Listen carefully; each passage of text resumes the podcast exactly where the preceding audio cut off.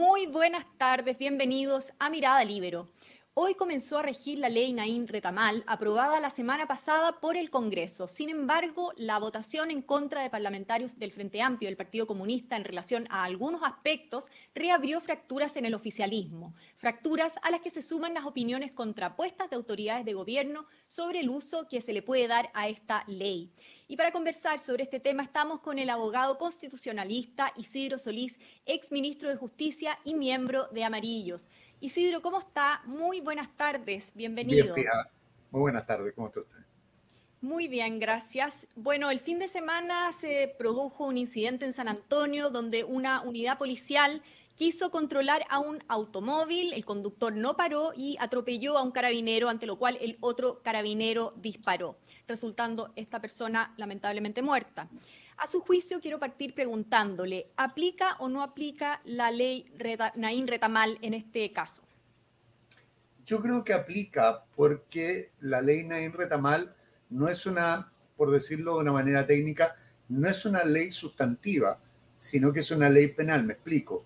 La ley lo que hace es establecer una presunción, es decir, una especie de inversión de la carga de la prueba, por la cual se presume que la utilización de armas por parte de funcionarios estatales ha sido necesaria y racional, que son las, especificaciones que tiene o las exigencias de la legítima defensa, pero eso puede demostrarse que no es así en cualquier momento del juicio.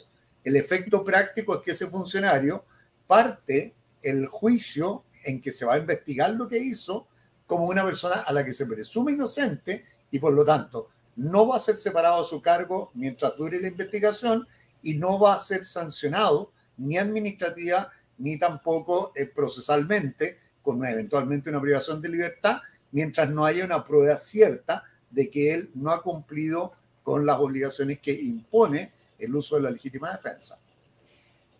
Muy bien, pues se lo pregunto justamente eh, para aclarar esa situación, porque además la ministra del Interior, Carolina Toá, en entrevista ayer condicionó eh, de alguna manera el uso del arma. Dijo que se debe establecer qué objetivo tuvo el disparo, recibiendo además muchas críticas por ello. Entonces, quiero preguntarle, ¿cómo lo ve usted? Pía, eso siempre se va a establecer durante la investigación. A diferencia de lo que se ha dicho de una manera bastante responsable, esta ley no consagra per se una situación de inocencia o una situación de eh, absoluta irresponsabilidad de parte de los funcionarios estatales. Esta no es la ley de gatillo fácil, como se dijo de una forma bastante eh, caricaturesca cuando se estaba tramitando. Esta ley lo que establece es una presunción, es una inversión de la carga de la prueba. Hoy día el Estado, para sancionar a un funcionario estatal, debe probar que el, actual de ese, que el actuar de ese funcionario no fue racional, no fue necesario y que quebrantó el marco legal. Pero por lo tanto, la, ministra, ¿en qué pie queda con, e, con, esta declaración que hace? ¿Le parece que confunde de alguna manera el debate? Bueno, la ministra no es abogado, la verdad es que puede que ella las particularidades de una ley se le escapen, pero en definitiva eh, todo va a ser investigado siempre va a ser investigado. Esta ley no consagra ni la impunidad ni personas que queden por encima de la ley. perfecto. Ahora, otro aspecto es que desde hace algunas semanas está en el debate también el papel que jugaron algunas autoridades eh, actuales de gobierno en el debilitamiento de carabineros o más bien de las instituciones en general. Quiero saber si usted coincide con este análisis. Bueno, yo soy crítico y eso es público desde hace mucho tiempo respecto de la postura de eh, algunos actores políticos hoy día relevantes que entendieron durante muchos años que el Estado era un enemigo al que tenían que debilitar para destruir. Y eso de una u otra manera creó un clima social en el cual nos hemos estado acercando en Chile en los últimos tiempos a la anomia, en que la gente siente que las normas no solo no son necesarias, sino que no solo no son obligatorias y que las puede quebrantar de una manera liviana o de una manera absolutamente impune. Yo tengo la impresión de que lo que hemos visto en San Antonio es una de las expresiones más dramáticas de lo que está pasando, porque al parecer, al parecer, la persona que intenta atropellar al funcionario y desde el punto de vista de la ley, lo que estamos presenciando cuando alguien embiste con un vehículo de ese tonelaje, a esa velocidad, a un funcionario que está a pie, lo que está tratando de hacer es buscar una, un resultado homicida. Esa persona lo está haciendo en un clima social del cual va a ser relativamente difícil volver. Yo tengo la impresión de que va a haber muchos más casos dramáticos antes de que eh, podamos efectivamente reconstruir la conducta del orden en Chile de manera general. La gente siente que no tiene por qué obedecer las normas, que no tiene por qué someterse al control de la autoridad y por lo tanto tiene estas conductas que son muy irresponsables, pero también son muy perjudiciales para ellos mismos. ¿Y serviría de alguna manera eh, el mea culpa que también se ha estado debatiendo en la opinión pública, en los diarios, eh, que, las autoridades de, o, las personas que en el fondo en el, pasado fueron contrarias o se manifestaron contrarias al orden o a instituciones, hicieran un mea culpa? Yo la verdad, Pía, no, no, no sé si sirva de algo que hagan un mea culpa a esta altura. La verdad es que el juicio de las autoridades lo hace, eh, lo hace la ciudadanía y la ciudadanía lo hace en los momentos que tiene que evaluarlas políticamente cuando vota por ello. Si la ciudadanía ha votado de manera tan rotunda en contra de las actuales autoridades, es porque está evaluando muy mal lo que ellos hicieron. Y ahora vienen, además, eh, otras eh, contingencias electorales, está la elección de los constitucionales el 7 de noviembre, y luego va a empezar un calendario electoral muy exigente en el cual el país se va a ir pronunciando de una manera muy persistente porque el tema de la seguridad pública va a pervivir durante mucho tiempo. Esto no, esto no es una cosa que vaya a terminar en 60, 90 días. Este es un tema que nos va a, nos va a acompañar todavía durante meses. Y bueno, como usted bien decía, estamos viendo de alguna manera los primeros frutos de, de, de esta ley Naín Retamal tras este lamentable hecho en, San Antonio. Quiero preguntarle qué otros proyectos de la agenda podrían ser también eh, beneficiosos para hacer frente a esta llamada crisis de seguridad. Se ha anunciado que esta semana van a eh, hacerse eh, presentes en el Congreso y de parte también del gobierno de alrededor de 10 proyectos que no, no, no han sido anunciados en todo caso. ¿Cuáles son, cree usted, los que podrían ser más beneficiosos para hacer frente a esta crisis? A ver, toda la agenda de seguridad que se está tramitando es una agenda útil.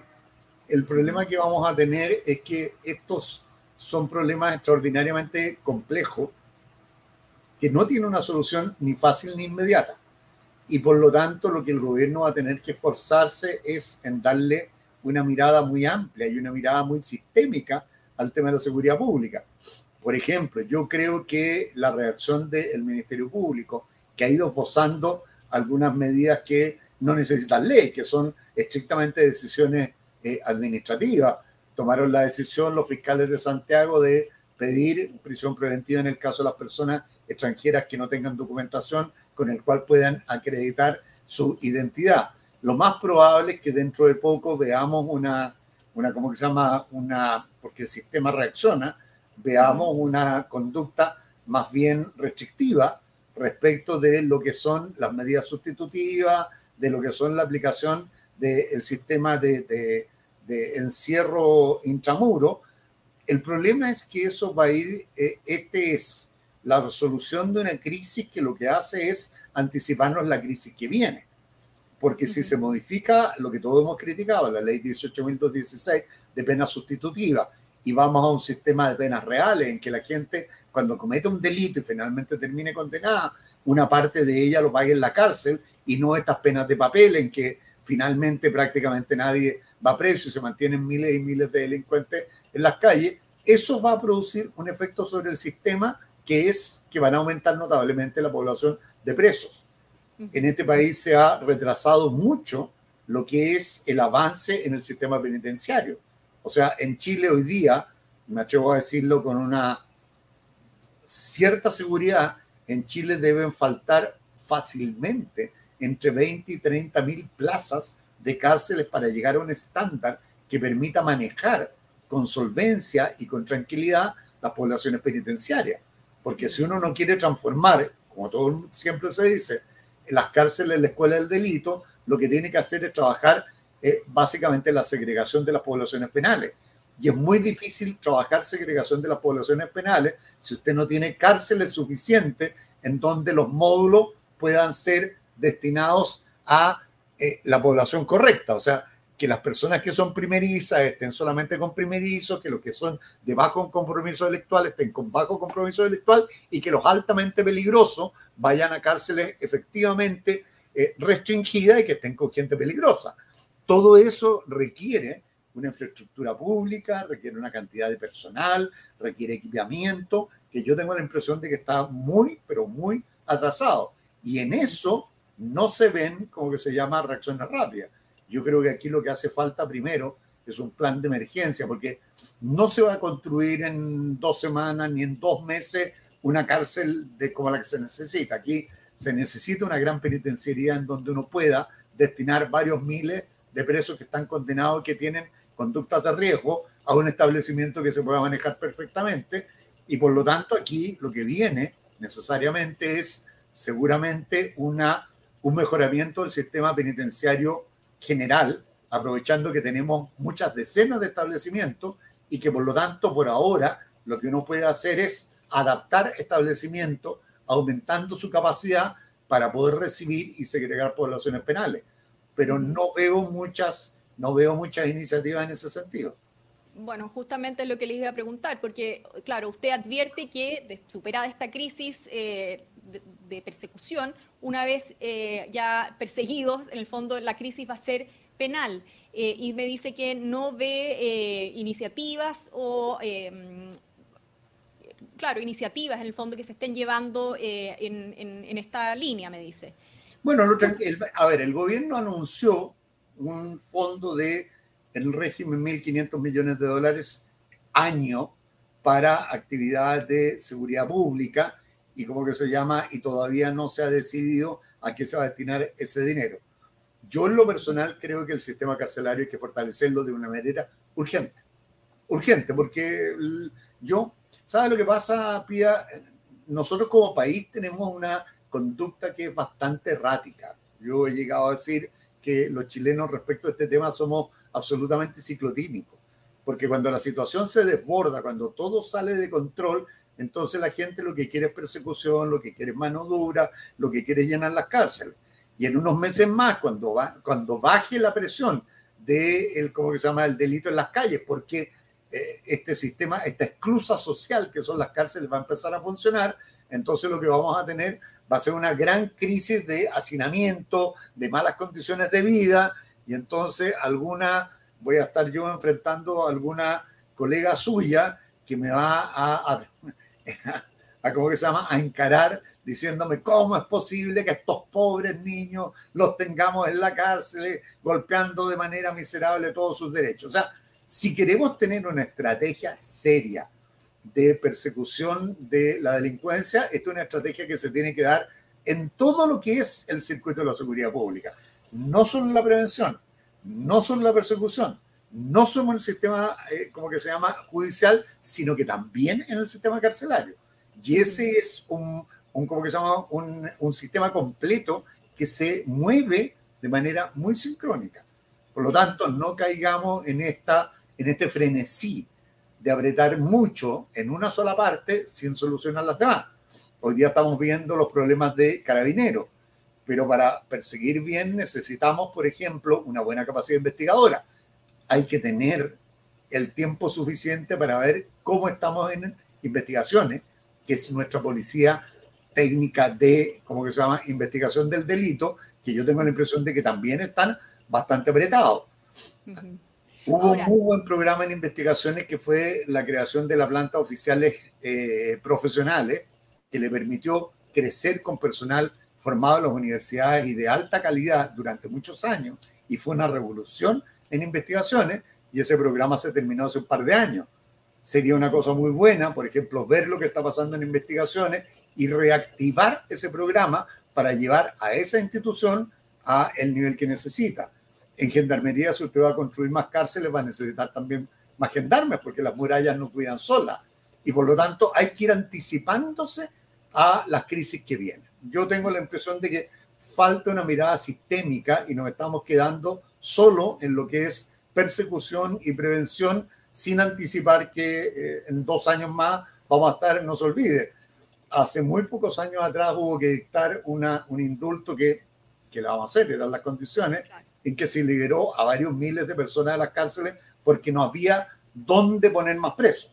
Entonces, yo lo único que sugeriría es hay que darle una mirada de conjunto y una solución global al problema de la seguridad.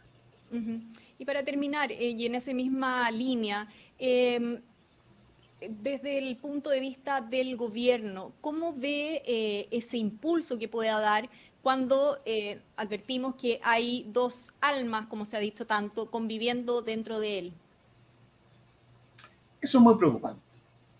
Eso es muy preocupante porque está claro de que hay una parte del gobierno que todavía no entiende el rol que está jugando la sociedad chilena.